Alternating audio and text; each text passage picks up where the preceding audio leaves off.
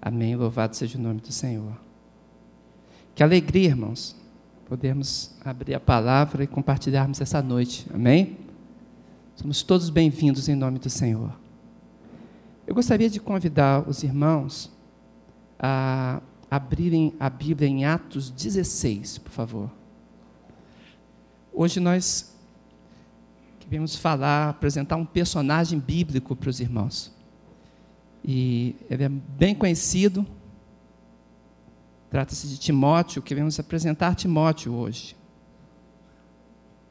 Quando às vezes estou orando, clamando ao Senhor, agradecendo a Deus pela vida, pelo dom da vida, quando estou buscando a face de Deus, eu sempre lembro, lembro da minha mãe, porque não só porque fui gerado por ela, mas também pelos os seus ensinamentos, as coisas que ela deixou, me ensinou, tratou, cuidou, perdoou e coisas mais. Coisas de mãe, né? Às vezes eu fico pensando a respeito disso. E estava orando, falando com o Senhor, e lembrava desses cuidados, dos conselhos. lembrava dos momentos em que ela apontava quando eu fazia alguma coisa errada, e quando sorria, dizendo mais ou menos, continua errado.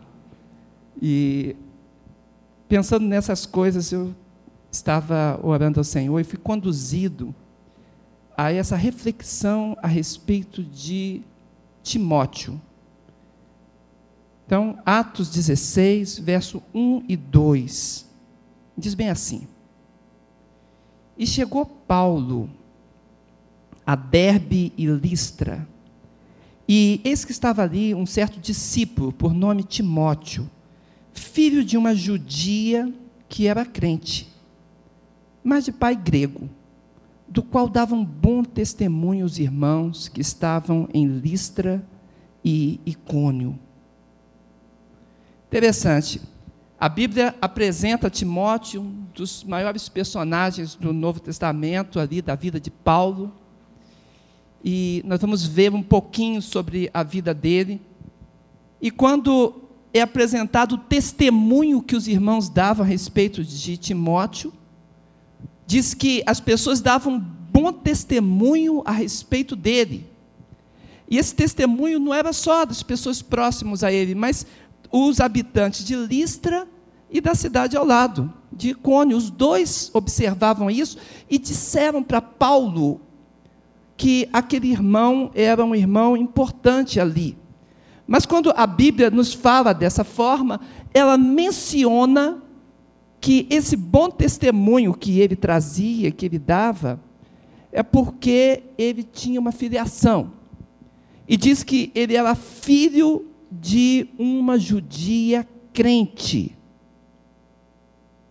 Interessante, às vezes nós pensamos nessa transmissão da família, das tradições da família. Toda família transmite seus bons conselhos. Toda família transmite o que é bom.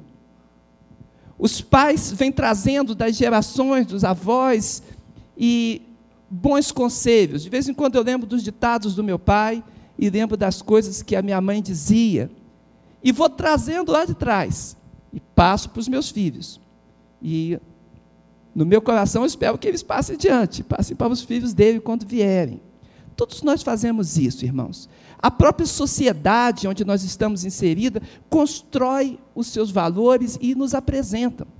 E dessa forma, nós encontramos aqui uma mãe que transmitiu os seus valores, os valores que ela recebeu para o seu filho. E ela vem de uma cultura muito forte, que é exatamente os judeus esse povo que tem uma tradição cultural e religiosa muito importante, a ponto de Deus ter escolhido esse povo, treinado eles para o momento do Novo Testamento, onde Jesus Cristo, o Filho de Deus, haveria de se manifestar. Então, os pais transmitem aos filhos tudo de bom que aprenderam.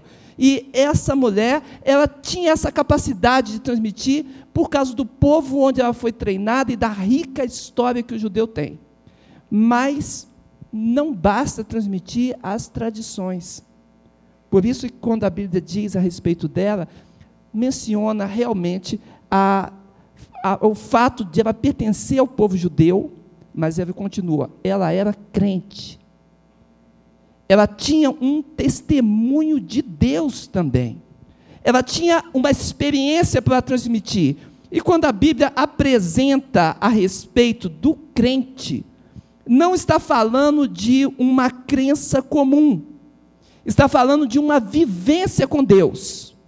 Quando a Bíblia fala que alguém tem um testemunho de crença bíblica, está falando que essa pessoa teve um encontro com Deus e através desse encontro a sua vida foi marcada, atingida, transformada e o relacionamento continua. Ninguém pode se dizer crente se não tiver uma experiência contínua de relacionamento com Deus. Foi Jesus Cristo que disse que aquele que é de Deus ouve o quê? As palavras de, de Deus. Todo aquele que é de Deus busca o Senhor e tem alegria na Sua palavra. Às vezes estamos evangelizando, estamos conversando com pessoas sobre o Evangelho, e perguntamos para as pessoas se elas tiveram uma experiência com Deus. Às vezes elas não sabem dizer se tiveram ou não. Aí perguntamos: você crê em Deus? Às vezes a resposta é: ora, todo mundo crê. Você conhece Jesus? Conhecemos, né? E cada um tem a sua experiência, mas quando a Bíblia fala do crente, o crente é aquele que a sua fé está ativa, positiva e atuante. O crente é aquele que permaneceu no Senhor. Até a forma da construção verbal que é apresentado na Bíblia mostra um particípio de continuidade, e aquilo vai continuando perante o Senhor. O fato é que essa mulher é apresentada assim diante de nós na Bíblia. Ela era crente.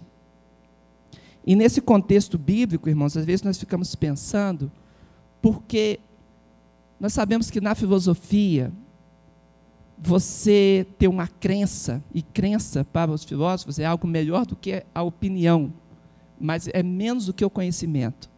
Está no meio entre opinião e conhecimento.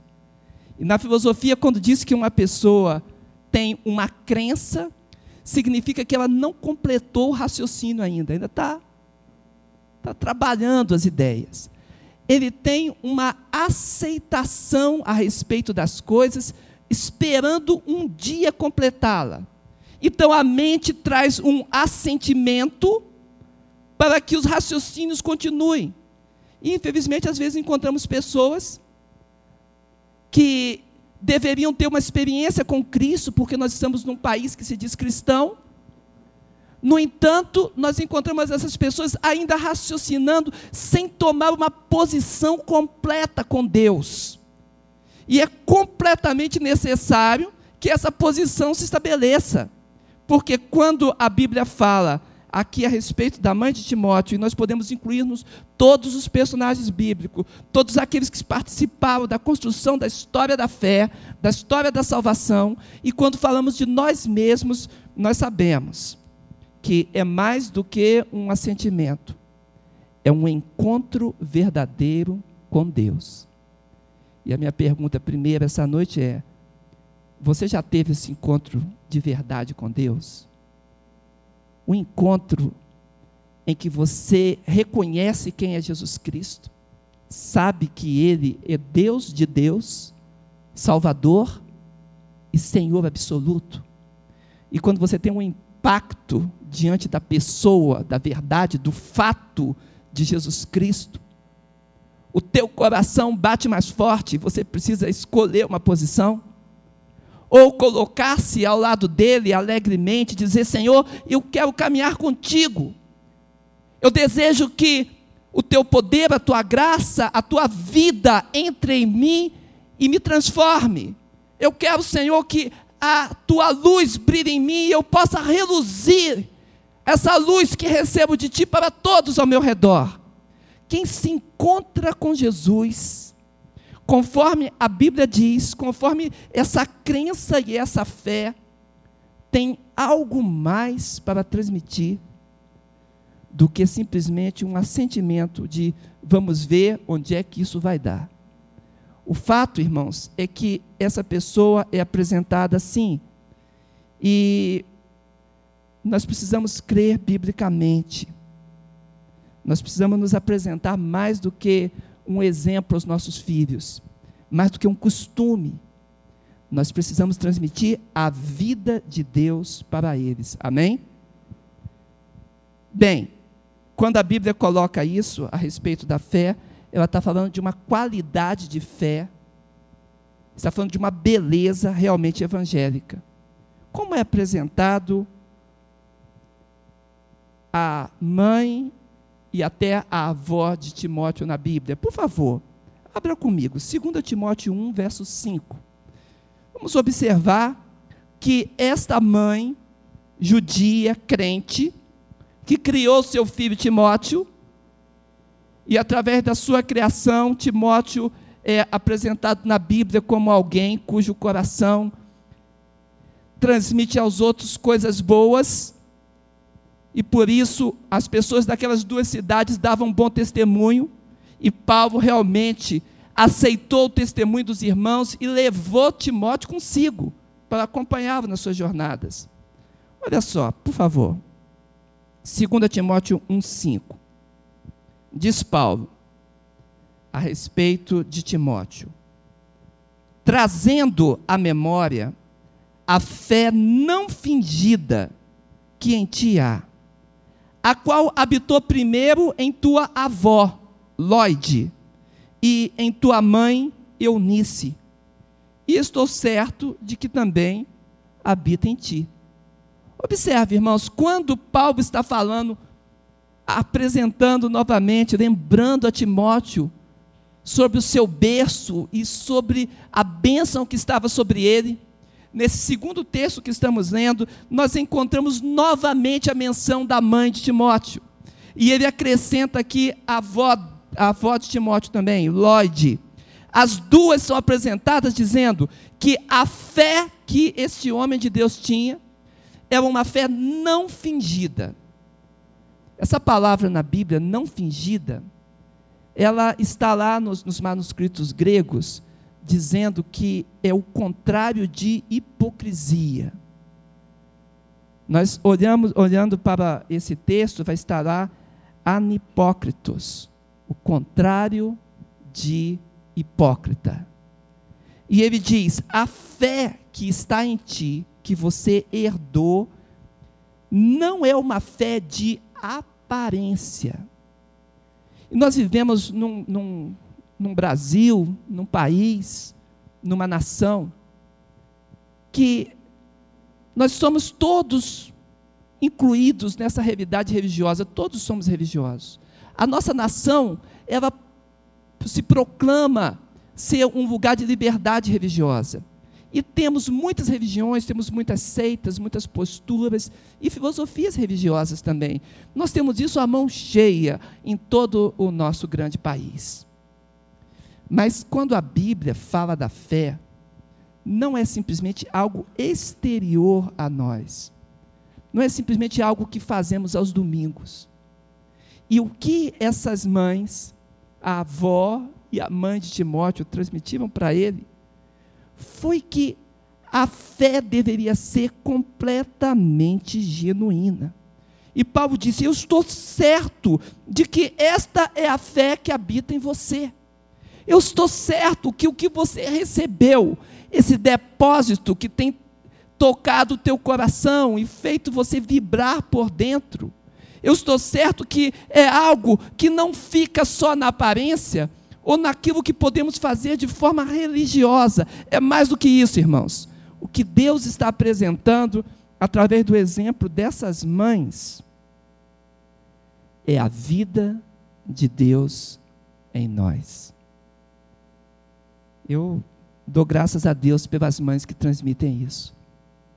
Muitas mães têm preocupação em que os seus filhos recebam mais do que uma tradição, mas que tomem uma posição diante de Deus.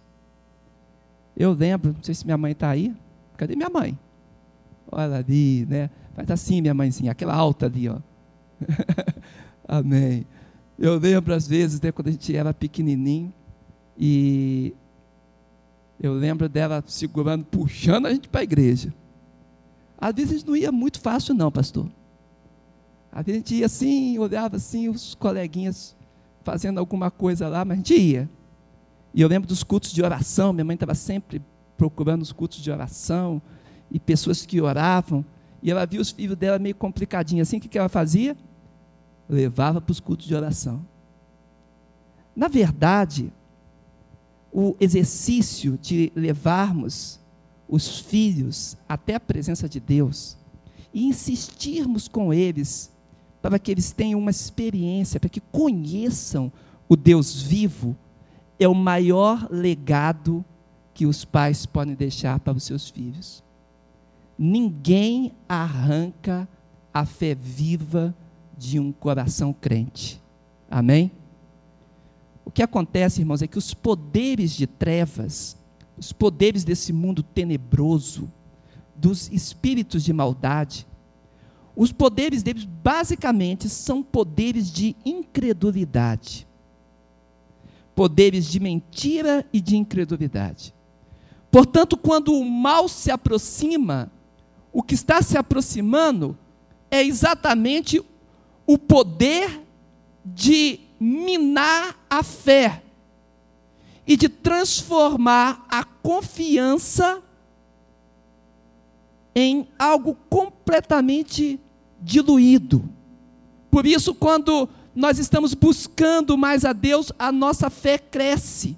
Quanto mais nós oramos, mais nós nos aproximamos do diálogo e da convivência com Ele. E a convivência com Deus traz os poderes da fé, da crença, da virtude, do coração inflamado pela chama do Espírito Santo.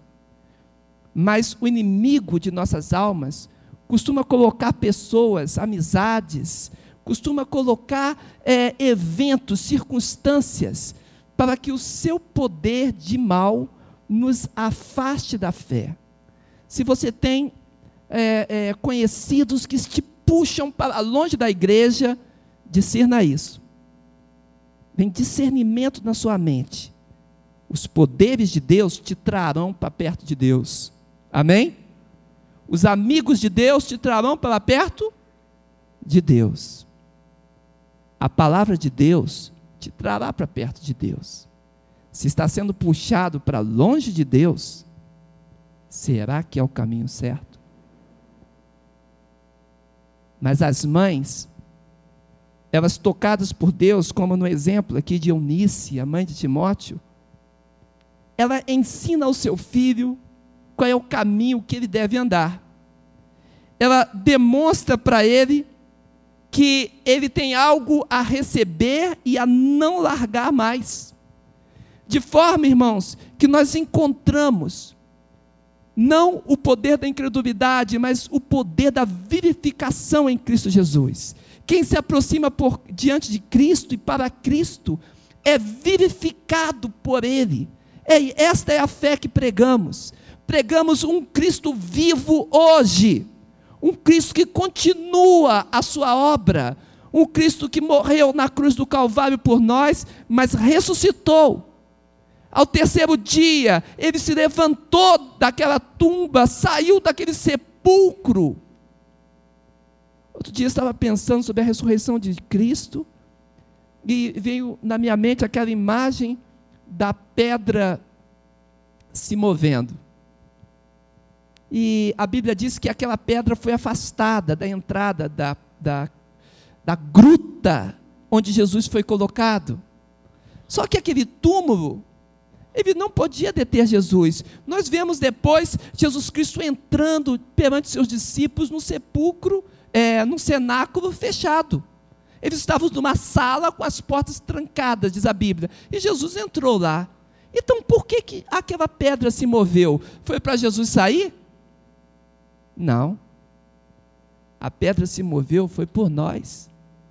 A pedra se moveu para os discípulos testemunharem da ressurreição e do poder de Deus. Amém? Quando Jesus Cristo ele ressuscitou, ele retirou os empecilhos para que nós não ficássemos na incredulidade. E ele faz isso na nossa vida. As pedras continuam sendo arrancadas. As pedras que nos atrapalham de ver o milagre de Deus, a vida de Deus, é tirada das nossa, da nossa frente. O que temos que fazer é termos a ousadia de vermos, de abrirmos olhos para a fé e caminharmos diante daquilo que Deus nos apresenta. Todos nós que aqui estamos, posso falar sem medo de errar, aqui embaixo na galeria, todos nós temos experiência de um Deus que responde oração. Quem pode dizer amém? Quando Deus responde a tua oração, quando Deus te dá experiência com Ele, quando você clama a Deus, Ele está movendo as pedras como moveu a do sepulcro. E está dizendo para você: venha e veja. Quando a mãe de, de Timóteo, junto com a sua avó, apresenta a Timóteo esta bênção, ele estava entendendo que a fé deveria ser genuína. Eu tive olhando o nome dela. E eu fiquei olhando e falei, Eunice.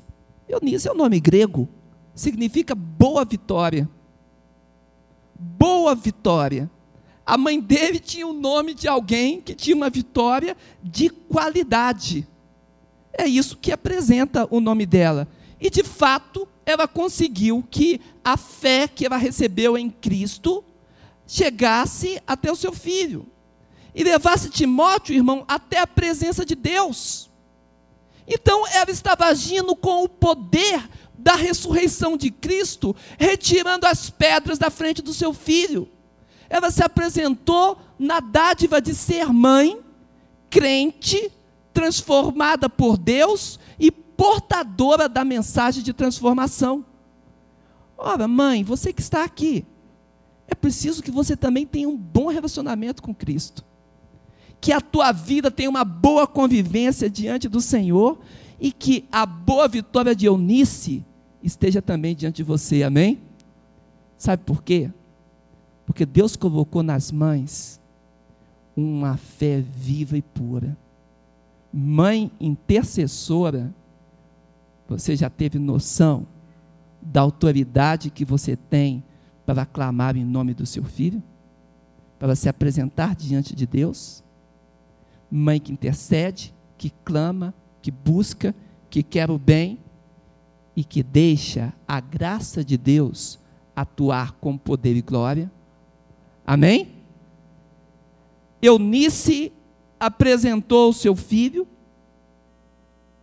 conhecedora como era da tradição judaica e do Antigo Testamento, ela conhecia, ensina o menino, a criança, no caminho em que deve andar, e até quando crescer, não se desviará dele. É o ensinamento bíblico. Mas olha só o que Paulo diz, completando esse ensino. Por favor, 2 Timóteo, capítulo 3, verso 14 e 15.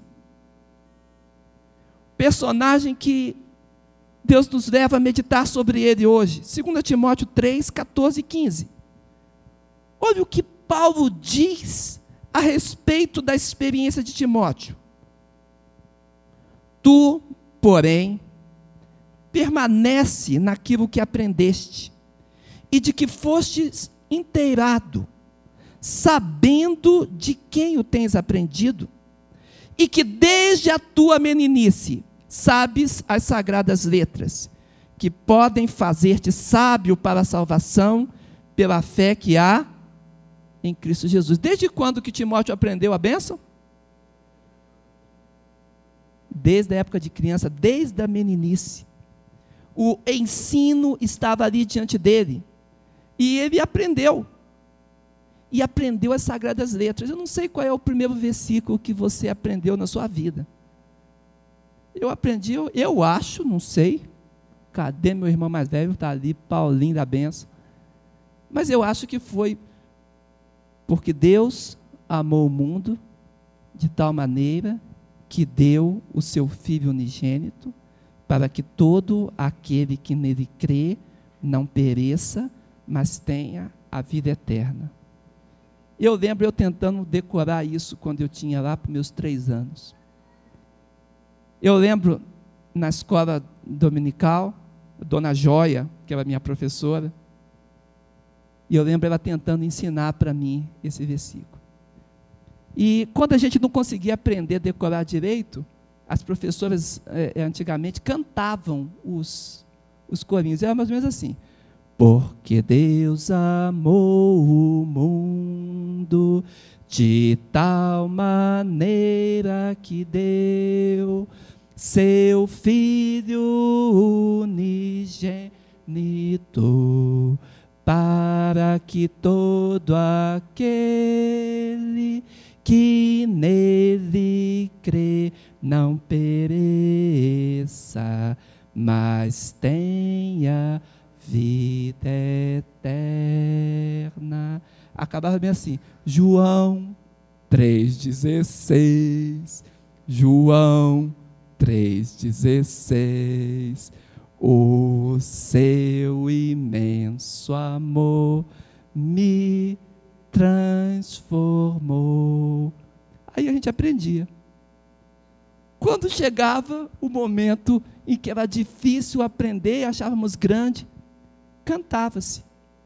E cantando, a gente ia aprendendo os versículos, aprendia a ordem dos livros da Bíblia, aprendia é, é, os versículos chaves, as doutrinas, as histórias. Quem aprendeu com música aqui, por favor? Ah, tem um povinho da benção aí? Amém. O que significa que vocês são tão novos quanto eu. Não é verdade? Outro dia eu estava pensando, irmãos, que eu tinha um corinho que eu gostava de cantar, que dizia bem assim: é, A Bíblia é um rádio de Deus. Quem conhece isso? Não conhece, né? A Bíblia, pastor, só nós, tão jovem quanto eu.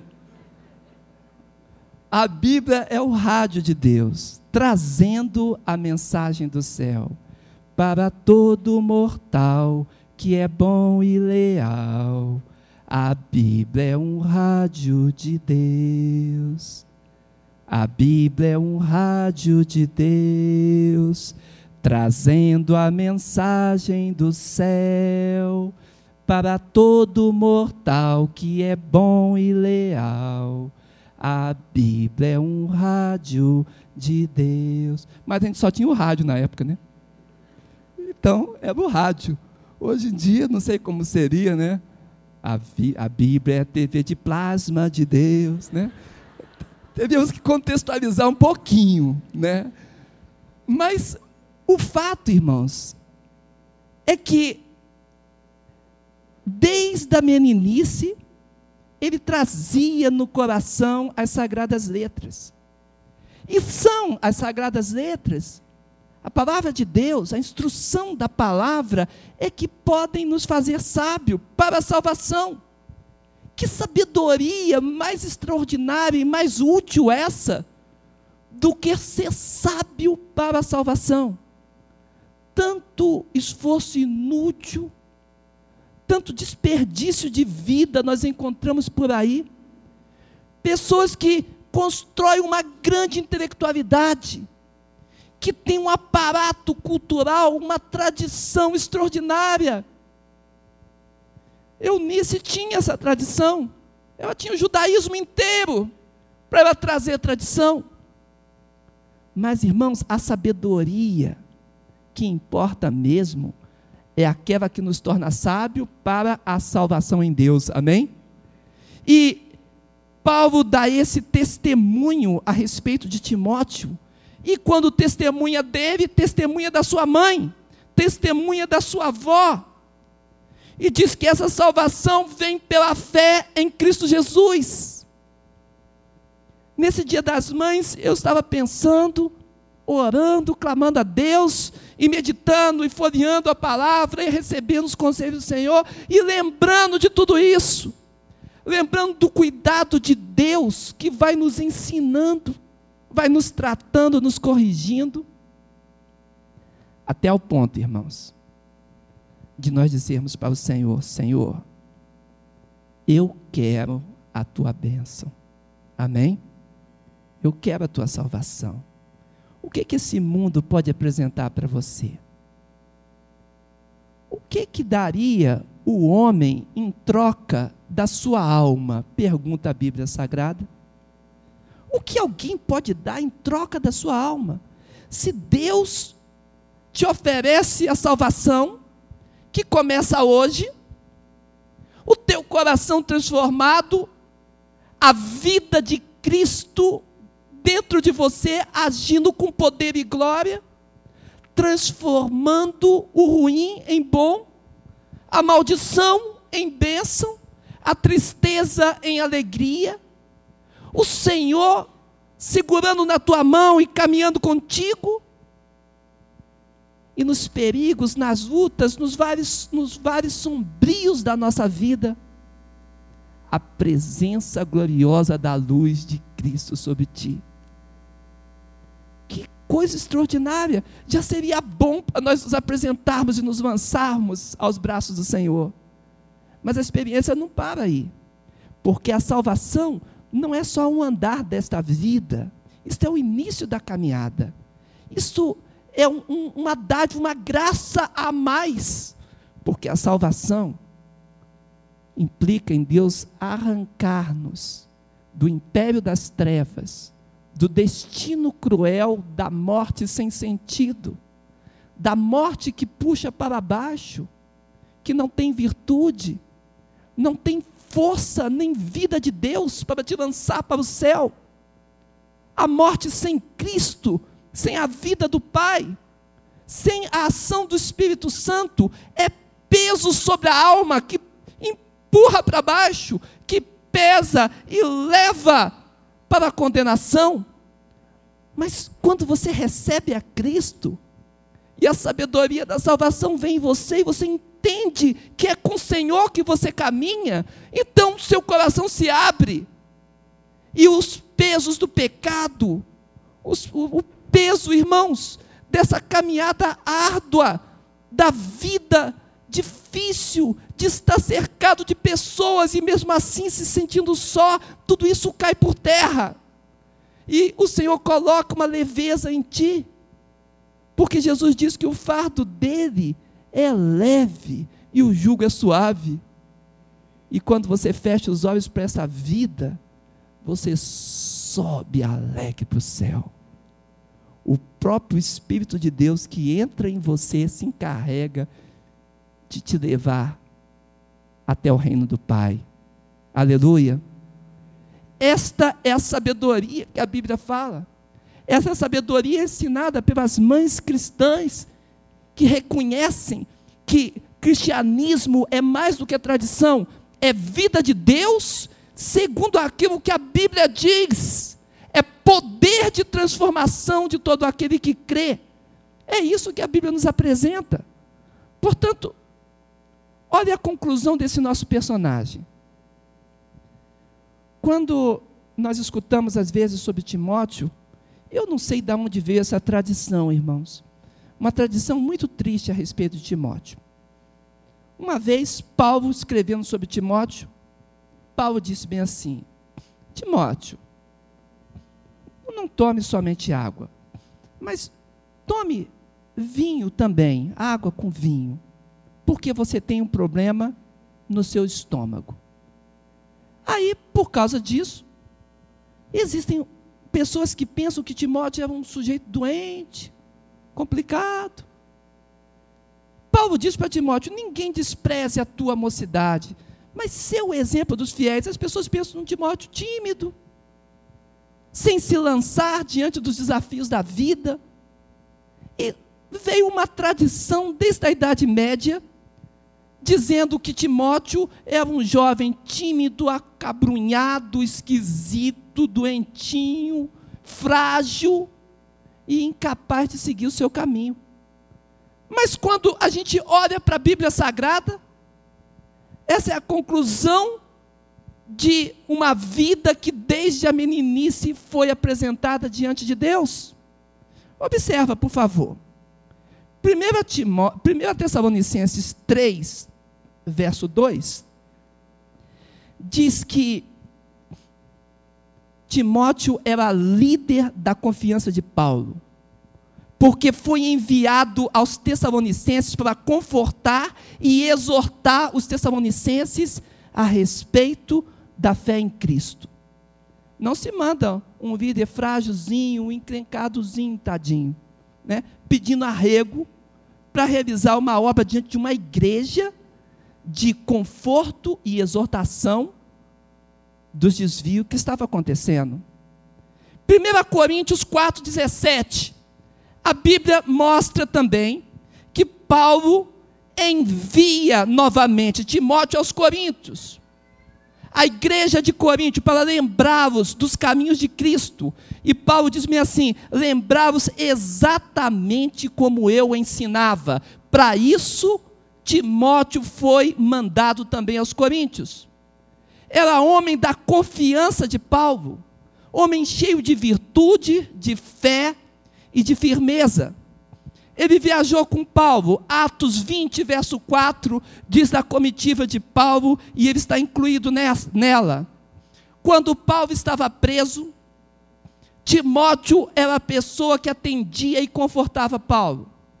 Nós encontramos nas cartas da prisão, Paulo escreve cartas enquanto está preso, Filipenses, Filemão, Colossenses, em todas elas, Paulo inicia no versículo 1, dizendo que quem escrevia a carta era Paulo e o irmão Timóteo. Timóteo estava ali junto com ele. Lá em Hebreus 13, 23, a Bíblia diz que Timóteo chegou a ser preso.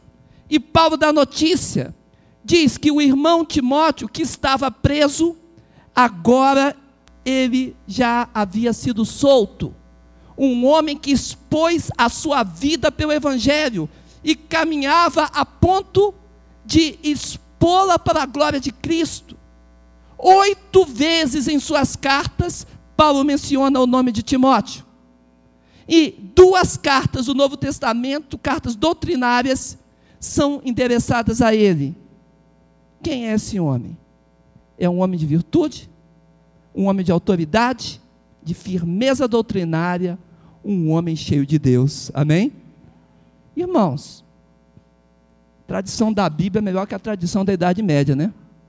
Quando a gente olha para este Timóteo, eu estou lendo só algumas coisas dele, tem muita coisa na Bíblia a respeito de Timóteo. Esse homem de Deus, que desde pequeno foi instruído pela sua mãe, foi instruído pela sua avó, ele se apresenta agora cheio de autoridade para ministrar a respeito de Deus. Ardor, amor, fibra, coragem, esse é o homem do Senhor. Mães, vale a pena investir na educação dos seus filhos. Vale a pena investir numa educação cristã para os seus filhos.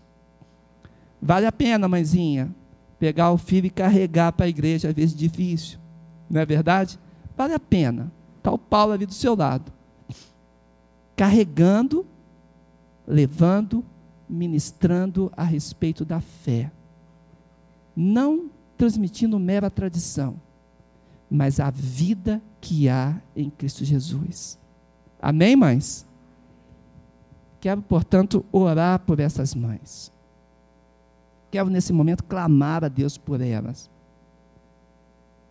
E pedir que o Senhor renove as suas forças. Que o cuidado de Deus seja sobre você. A Bíblia valoriza muito o trabalho das mães. A Bíblia mostra a autoridade que as mães têm. Nós encontramos desde o início de Gênesis até o final a Bíblia falando a respeito das mães. A importância que Sara tinha para aquele povo, irmãos. Importância extraordinária. Um dia eu quero fazer um estudo sobre Sara, se Deus me permitir, com os irmãos. Que vida rica e cheia de Deus. Muito profundo estudo a respeito de Sara. Todas as mães que se apresentarem ao Senhor, diga para Deus: Senhor, eu quero ter uma experiência contigo E eu quero levar essa experiência para os meus filhos. Amém? Vamos fechar os olhos, por favor.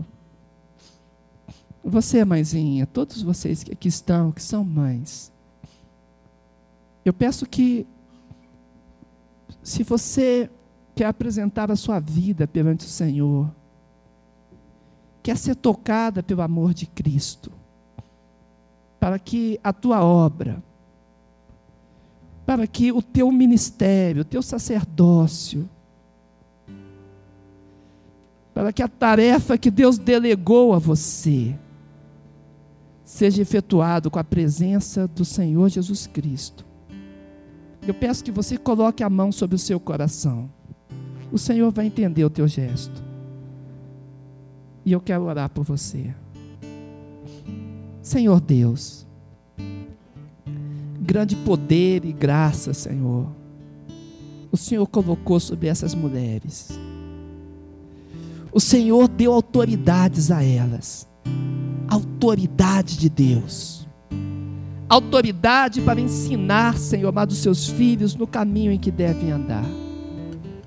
Senhor, crianças pequenas, adolescentes, jovens, adultos, a tarefa da mãe não termina. Tarefa que Deus lhe delegou é levar o conselho de Deus e a vida de Deus ao coração dos seus filhos. Pai, renova o teu cuidado, renova a autoridade, Senhor, renova a sabedoria, mas, sobretudo, Senhor, dá experiência às tuas servas, faz presente nos seus corações, Pai. Queremos abençoá-las na autoridade de Cristo Jesus. Amém e amém, Senhor. Quem pode dizer louvado seja o Senhor? Amém, amém. Que Deus nos abençoe.